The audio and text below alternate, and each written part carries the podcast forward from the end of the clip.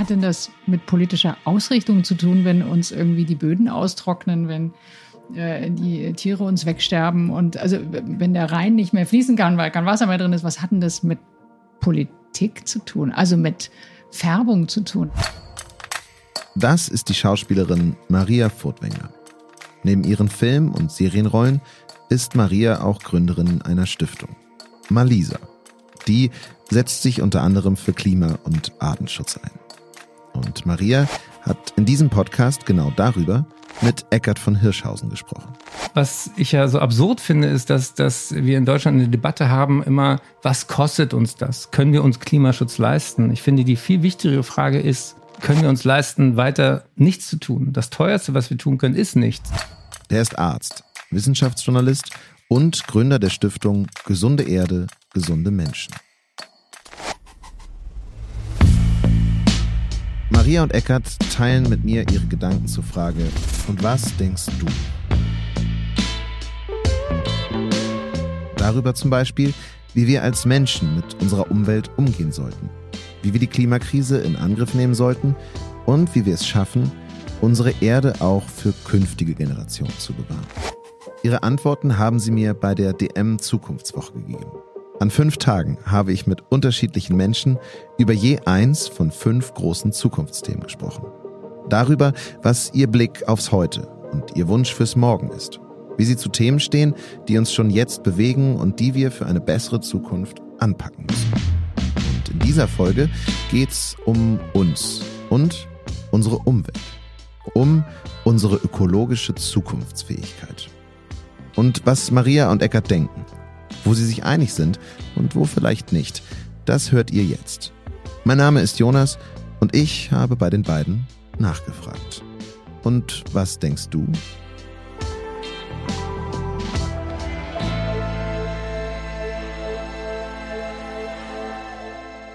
Ökologische Zukunftsfähigkeit.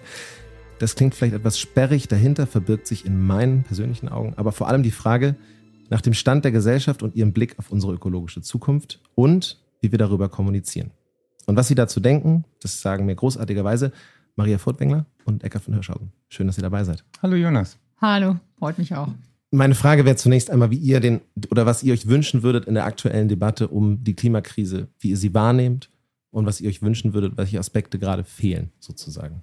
Äh, aus meiner Sicht ist der Aspekt, der im Moment noch deutlich zu kurz kommt, ist tatsächlich die Biodiversitätskrise, ist sozusagen der Zwilling, der Zwillingskrise. Ähm, ich habe das Gefühl, dass da auch ein Riesenpotenzial noch liegt, ein ungehobenes Potenzial, weil ich glaube, dass Menschen durchaus ähm, emotionalisierbar sind und egal welcher politischen Couleur, wenn man sagt, Mensch, Schmetterlinge, ich kann nur sagen, dieses Jahr in Bayern, außer dem Kohlweißling und dem Zitronenfalter, ich habe keinen einzigen anderen Schmetterling gesehen. Ich habe äh, vielleicht mal einen Admiral durchflattern sehen Richtung Süden. Kein Faunauge, keinen kleinen Fuchs, gar nichts. Gut, das hat jetzt mit einem schlechten Frühjahr zu tun, aber das sind Dinge wie das Verschwinden des, der Feldhasen zunehmend, dass jedes Jahr in Europa 20 Millionen weniger Vögel sind, ich das natürlich sehr stark bemerke. Ich höre einfach in der Stadt vor allem kaum mehr Singvögel in der Früh. Ähm, ich glaube, das sind Dinge, die uns nochmal anders emotionalisieren und abholen können und die, wie gesagt, ähm, im Moment noch zu wenig in der Debatte vorkommen, aus meiner Sicht. Mhm. Das geht mir genauso. Ähm, wenn wir als Familie, ich bin Jahrgang 67, als Kinder nach Österreich in Urlaub gefahren sind, dann äh, haben wir an jeder Tankstelle die Scheibe geputzt, weil da so viele Insekten dran waren. Die gibt es nicht mehr. 75 Prozent der Insekten sind weg. Und dann denken wir erstmal, na und? Die Mücke, was hat die jemals für mich getan? Und deswegen habe ich auch die Stiftung Gesunde Erde, gesunde Menschen gegründet, weil ich glaube, dass was wirklich fehlte, ist die Verbindung zwischen diesen Themen und die Verbindung zu uns als Menschen. Und ähm, wenn man sich klar macht, dass natürlich, wenn Maria sagt, mir fehlen die Singvögel, weiß ich als Arzt, wie therapeutisch der Gesang nachweislich ist, ja, Natur ist eigentlich eine Kraftquelle für Menschen. Umgekehrt, wenn ich aber merke, wenn ich spüre, wenn ich durch den Wald gehe und vier von fünf Bäumen sind kaputt, dann ist das im Moment für mich keine Kraftquelle mehr, sondern ich leide mit. Und dafür braucht es aber auch Menschen, die erstmal, wie du, das Pfauenauge vom Admiral unterscheiden können. Das habe ich als Berliner nicht gelernt. Es braucht ja, aber auch ein Bewusstsein dafür, dass wir Artenschutz ja lange auch so ein bisschen belächelt haben. Ach, das sind die Bäumeumarmer, das sind die Krötentunnelbauer, das ist eigentlich alles ein bisschen Pillepalle. Und ich verwende gerne diese einfache Bildsprache von, das ist das Netzwerk des Lebens, was uns trägt. Und wenn wir da Löcher reinhauen, fallen wir selbst ins Bodenlose. Mhm. Ist es vielleicht so, dass dann eine Art von Entkopplung stattgefunden hat zwischen Menschen und der Natur? Also ist, wie seht ihr die Möglichkeit, dass man das Leuten begreifbar machen kann? Also diese Vorteile, diese Kraft, die die Natur letztlich hat. Gibt es da bessere Wege, das zu kommunizieren, als es aktuell stattfindet? Ich glaube, dass diese Entkopplung von der Natur schon vor langer Zeit, spätestens mit Descartes letztendlich stattgefunden hat, dass wir Menschen uns als übergeordnet, als ähm, letztendlich mit unserem Geist, und das muss man ja auch verstehen, ähm, wir kommen aus einer Zeit, einem Mittelalter, was auch immer, wo wir Seuchen, wo wir entsprechend auch Hexen und so weiter, wir waren sozusagen auch diesem animistischen Glauben, die Natur und wir waren dem ausgeliefert. Und unser unglaubliches Gehirn hat uns irgendwann ermöglicht, zu sagen, Moment mal, bring in some reason, lass uns mal genau darüber nachdenken. Und das hat auch diese Distanz zu den Dingen, zu den Ereignissen, zur Pest und so weiter. Man hat irgendwann begriffen, was ist hier eigentlich los. Und das hat sicherlich dazu geführt, dass wir mittlerweile in einem Zustand eben der nicht, des nicht mehr sich verbunden fühlen, sondern eben dieses Gefühls, das ist etwas, was ich benutzen kann für mich, was ich ausbeuten kann zu meinem Besten und vor dem ich mich schütze. Also ist es vollkommen inakzeptabel, dass in dieser Natur ein Wolf mich bedrohen könnte oder dass irgendwie ein, ein Schlechtwetter mich, also das muss ich alles ausgrenzen, weil ich als Mensch bin dazu in der Lage. Also diese Entkopplung hat hat sicher einen, einen langen historischen Vorlauf. Und die Frage ist, ich glaube, es gibt viele Menschen, ich denke, wir gehören sicherlich dazu, die sich extrem verbunden fühlen und ein Gespür dafür haben, dass wir natürlich nur ein kleiner Teil davon sind und dass wir vollkommen abhängig sind, wie du ja sagtest, von diesem funktionierenden, von funktionierenden Ökosystemleistungen. Ohne die gibt es keine Nahrung, ohne die gibt es kein Trinkwasser, ohne die gibt es keine Luft zum Atmen. Aber irgendwie ist es unfassbar schwer, uns wieder in diesen Kontakt zu bringen, dieses Spüren zu bringen. Ähm, es gibt so ein paar Kennzahlen, die ich da einfach äh, interessant finde, wenn man überlegt, wie viele Säugetiere leben noch äh, leben auf dieser Erde. Dann machen die Menschen als Spezies 36 Prozent aus. Dann machen aber schon Kühe und Rinder von allen Säugetieren auf dieser Erde 60 Prozent aus. Mhm. Es gibt nur noch 4 Prozent Säugetiere, die wild leben. Das hat sich unfassbar beschleunigt. Und äh, du hast das Thema ähm, oder ich kam auch mit dem Thema Insekten, du hast es nochmal mit der Windschutzscheibe erwähnt, das sind über 80 Prozent. Ich habe letzte Woche eine Dokumentation angefangen zu drehen für den NDR über Insekten. Verlust war auf der Schwäbischen Alb und da hat ein Ehepaar seit 50 äh, Jahren zählen die ähm, Insekten, die in den Süden ziehen, weil extrem viele Insekten ziehen vor dem Winter in den Süden, was für auch, ich glaube, wenigen bekannt ist. Nicht nur der Admiral, sondern auch Pfauenaugen oder der Distelfalter bis nach Afrika aber auch die Schwebfliegen. Das sind diese kleinen Tierchen, die aussehen wie so kleine, äh, fast Wespen, aber eben winzig sind und so in der Luft stehen. Extrem wichtige Gruppe, weil sie auch äh, befruchten, weil sie natürlich Nahrung sind für viele Vögel und Fledermäuse etc. Die sind in den letzten 50 Jahren um 94 Prozent zurückgegangen. Um 94 Prozent, das ist nah an der. Und wir wissen gar nicht, was passiert eigentlich, wenn die ganz weg sind. Was passiert, wo sind die Kipppunkte? Kipppunkte ja. Und die gibt es natürlich in diesen ganzen Ökosystemen hochgradig. Und wir laufen wirklich wie, wie Schlafwandler in eine Katastrophe rein.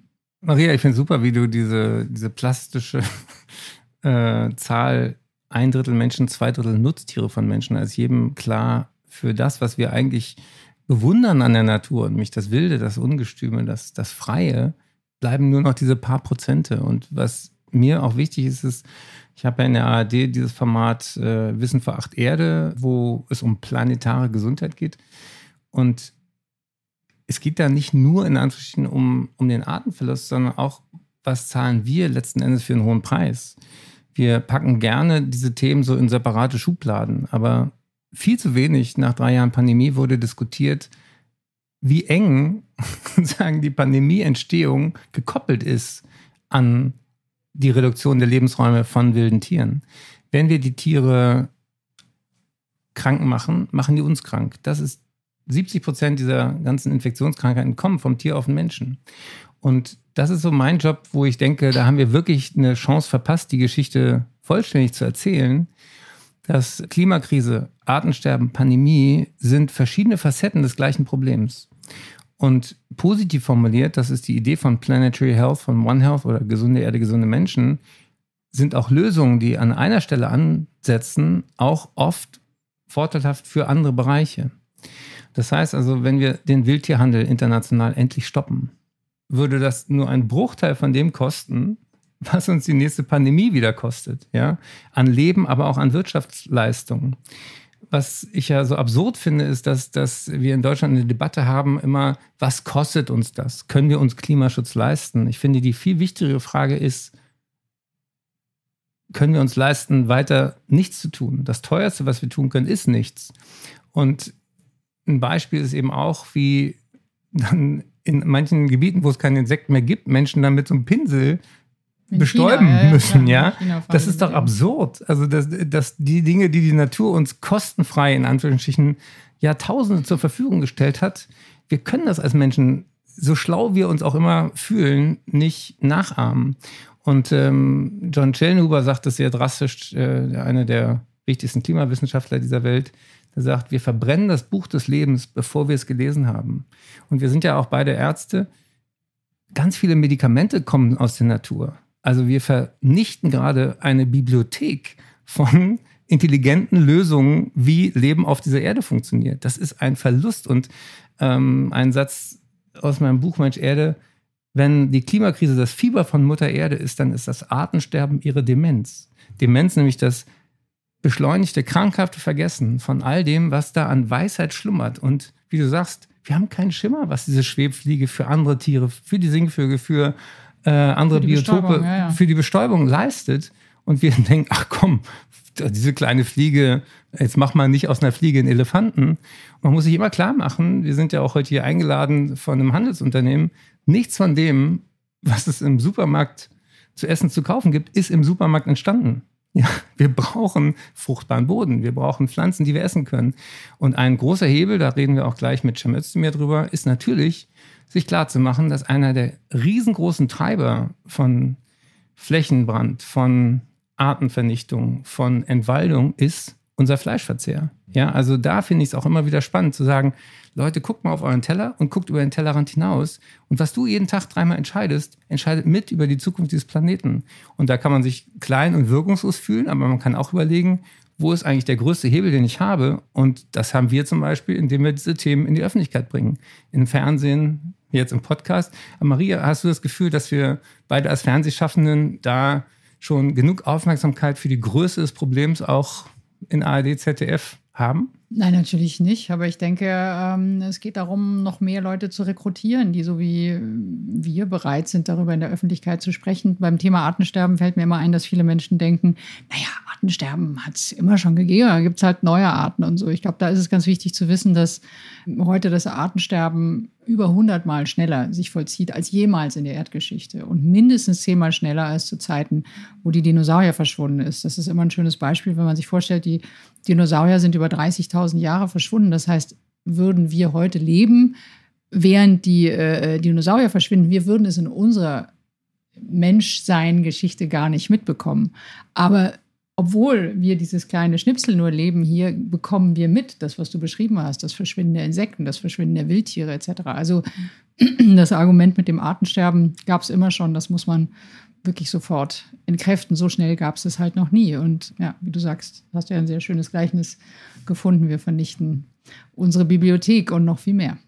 Was ist denn in all dem, was ihr aufzeigt, etwas, was ihr beobachtet als Gegenbewegung, als Gegenläufigkeit, was euch Hoffnung macht, was ihr in letzter Zeit gesehen habt, erlebt habt, vielleicht Menschen, die etwas bewegt haben oder die was, sich etwas überlegt haben, um diese Entwicklung aufzuhalten, was euch Hoffnung gibt, wo ja. ihr hofft, dass mehr davon kommt. Maria lebt ja in München, aber wenn wir im Moment medial gucken, was wird über Bayern berichtet, denken wir, dieses ganze Land besteht nur aus, aus Herrn Söder und Herrn Aiwanger. Und äh, woran ich gerne erinnere und was mir total Auftrieb gegeben hat, ist, äh, ich glaube, 1,7 Millionen Menschen haben abgestimmt, dass ihnen die Bienen, dass ihnen die Artenvielfalt in Bayern wichtig ist. Und das sind ja nicht alles linke grüne Ökospinner, sondern das ist die Mitte der Gesellschaft gewesen, die da sich aufgemacht hat, Bei angestanden hat. An einem Ja. Sonntag in Bayern. Das war ein ganz fieser Und das Tag. finde ich die so Leute wichtig. standen in Schlangen vor den Wahllokalen. Warst du bei dabei? Abstimmung. Ja, klar. Ehrensache. Ehrensache. Ja, klar. Ich habe kürzlich auch gelesen, dass du sagtest, dass es eigentlich fatal ist, dass man Artenschutz und in so eine politische Richtung drängt, dass es eigentlich jeden eben angehen müsste. Ja, natürlich. Ich meine, was für ein, was für ein Coup auch zu sagen, Artenschutz und Klima, das gehört in die linksgrüne Ecke, wo man denkt, hä? Ja. Was hat denn das mit politischer Ausrichtung zu tun, wenn uns irgendwie die Böden austrocknen, wenn äh, die Tiere uns wegsterben und also wenn der Rhein nicht mehr fließen kann, weil kein Wasser mehr drin ist, was hat denn das mit Politik zu tun? Also mit Färbung zu tun? Das ist ähm, erstaunlich, aber das ist wirklich gelungen und ich glaube, da müssen, müssen wir uns vehement gegen wehren. Für mich gibt es auch immer einen Punkt, wo ich das Gefühl habe, da müssen wir vehement eine Grenze ziehen, ist äh, beim Thema Landwirtschaft. Da neigen ja auch die Landwirte dazu, ganz stark zu sagen, Moment mal, also bitte nicht einmischen hier, ja, weil wir sind ja nun die, die das herstellen. Man muss sich einfach klar machen, dass auf EU-Ebene der Anteil des Bruttosozialprodukts, was die Landwirtschaft ähm, beiträgt, sind, glaube ich, unter drei Prozent, aber sie kriegen 70 Prozent Hm. der Gelder aus der EU. Und Ja. äh, ich glaube, das sind unser aller äh, Steuergelder. Und das geht eben doch uns alle was an, weil das sozusagen das Land, was im Moment mit Monokulturen Mais und äh, was ausschließlich in Tiermägen landet, also 70 Prozent des unserer, unserer Flächen geht entweder in Tiermägen und 10 Prozent äh, gehen in, in Bioethanol. Wir müssen da mitreden, weil da geht es tatsächlich um unser Überleben und nicht nur darum, ob es hübsch ist, zwei, drei Schmetterlinge zu sehen, sondern da geht es um fruchtbare Böden, um nachhaltiges Wirtschaften. Also da bin ich immer so ein bisschen sensibel, wo man, wenn ich merke, dass die Landwirte sagen, Moment einmal, Moment einmal, das ist wirklich, Ja. bitteschön, hier, der, der, das darfst du nicht vergessen, der Bauer bringt das Essen. Mit höchstem Respekt, ja, aber wenn es so schief läuft und wenn es so viel auf der einen Seite klimaschädliche, aber eben auch äh, artenschädliche Subventionen gibt, dann muss man da sagen, hallo, hier stimmt was nicht. Ich ähm, möchte das voll unterstützen, weil ich äh, mal am Samstagabend im ersten deutschen Fernsehen nur mal kurz die Rechnung aufgemacht habe, dass ein Liter Milch über den Daumen genauso klimaschädlich ist wie ein Liter Benzin. Und das wollte die Bauerlobby auch ungern hören. Und äh, dann haben wir die Rechnung offengelegt und dann natürlich die Quellen benannt und, und, und. Aber da merkst du, wie wir sagen, ein Bild von Landwirtschaft kultivieren in der Öffentlichkeit. Ich habe ja überhaupt nichts gegen Kühe auf der Weide. Die, äh, wir können kein Gras essen. Wir brauchen an vielen Orten auf diesem Planeten brauchen wir äh, Weidetiere, die aus etwas Unverdaulichem was Verdauliches machen. Geschenkt. Aber wie wir vorhin gesagt haben, diese Übermenge an Nutztieren pupst und kackt diesen Planeten tot. Und das muss man so klar sagen. Ich, hab, ich esse immer noch ein bisschen Fleisch, aber viel weniger als früher. Und wir müssen ja auch das Rad nicht neu erfinden. Meine Oma hat auch einmal in der Woche den Sonntagsbraten gemacht. Das war was Besonderes. Unter der Woche gab es Gemüse und Kartoffeln. Alles schick. Und was die Arbeit von Gesunde Erde, gesunde Menschen auszeichnet, ist, wir wollen ja positiv formuliert, wir wollen sagen, was haben wir zu gewinnen? Und dann sage ich immer, weniger Fleisch zu essen ist ein echter Verzicht. Der Verzicht auf Herzinfarkt und Schlaganfall kann ich gerne darauf verzichten. Ja? Also diese, diese Es geht auch um aufgeladenen. einen Tausch. Ne? Ja. Eigentlich muss, müssen wir uns zunehmend klar machen, es geht gar nicht so sehr um Verzicht. Dieses Wort Verzicht ist hasse so, so ein es, ja. Teufelswort geworden, sondern es geht um einen Tausch. Ich tausche sozusagen, in dem Fall, wie du richtig sagst, einen geringeren Fleischkonsum für eine bessere Gesundheit und eine bessere Umwelt. Ich tausche da was und sage, okay, ist mir das was wert? Auf der anderen Seite ja. Das ist eine positive Besetzung, ist der Tausch. Und dieses blöde Wort Verzicht nochmal. Die Frage ist ja wirklich, wie wollen wir eigentlich leben? Was ist uns wichtig? Was ist ein gutes Leben? Was macht ein gutes Leben aus? Und ich glaube, darüber müssten wir viel mehr sprechen, um, um einfach ein Gefühl zu haben, da wollen wir hin und nicht, "Oh, hier dauernd, mir wird irgendwas weggenommen. Es ist nicht aber so, dass wir jetzt auch aktuell in der Situation sind, ähm, dass die Diskussion, dass es wir, wenn wir uns darüber einig sind, ist das eine, aber dass es auch eine kommunikative Frage ist. Wie kriegt man dieses Bild gezeichnet? Und an wen zeichnet man es eigentlich? Also es muss ja, müssen ja alle im besten Fall mitziehen. Es muss ein Mitdenken stattfinden, Umdenken stattfinden, wo man alle erreicht mit dem Bild, was ihr zeichnet. Und wie kann das gelingen? Also drei Beispiele, wo es gelungen ist, ohne dass man alle abgeholt hat und so weiter. Das ist vielleicht auch das falsche Wort, Ja. abzuholen, aber es geht mehr um das Bild, an Ja. alle zu tragen. Warum geht das Ozonloch zu? Weil man sich 1987 geeinigt hat, FCKWs nicht mehr zu verwenden. Klare Regel, alle halten sich dran, es hat eine Wirkung. Warum sterben heute weniger Leute im Straßenverkehr? Weil wir uns anschnallen. Als das gesetzt wurde, was ein Aufschrei. Nach ein paar Wochen hat man akzeptiert, ach so ist das jetzt, machen wir alle, dann ist okay. Warum sterben heute weniger Leute an Herzinfarkt, Schlaganfall und Lungenkarzinom? Weil Rauchen in Kneipen nicht mehr Phase ist. Und viele Menschen haben einfach passiv das mitgeraucht, wurden krank. Und das ist ein messbarer Effekt. Aufschrei, ja. Gewöhnung kurz danach. Wir unterschätzen die Fähigkeit von Menschen, sich an neue Bedingungen anzupassen. Und mir ist wichtig zu sagen, was wir zu verlieren haben, ist alles. Alles, was ein gutes Leben ausmacht. Gesundheit beginnt nicht mit einer Tablette, einer Operation oder einem MRT. Gesundheit beginnt mit der Luft, die wir atmen, mit dem Wasser, was wir trinken, mit den Pflanzen, die wir essen können, mit erträglichen Temperaturen und einem friedlichen Miteinander. Ein Blick in die Nachrichten sagt hier, fünf Grundfaktoren von Gesundheit für uns alle sind akut in Gefahr. Und das müssen wir rüberbringen. Wir haben alles zu verlieren und positiv formuliert, wir haben auch eine Menge zu gewinnen. Und wir haben jetzt noch in dieser Jahrhundertaufgabe zehn Jahre Zeit, um das wirklich rumzureißen. Und so wie ich stolz bin auf die Leute, die da 87 das Ozonloch kapiert haben als Gefahr für uns alle und es repariert haben, frage ich mich, worauf sollen die Menschen in 30 Jahren zurückschauen? 2023, was haben wir gewuppt? Und das wäre meine Frage an die Hörerinnen und Hörer und gerne auch auf den Social Media Kanälen eure besten Ideen. Herzlichen Dank. Und ehrlicherweise, die meisten Raucher würden ja auch unterstützen, dass Rauchen in Kneipen ziemlicher Schwachsinn ist. Vielen Dank euch. Schön, dass ihr da wart. Das war äh, schön, euch zuzuhören. Dankeschön. Danke.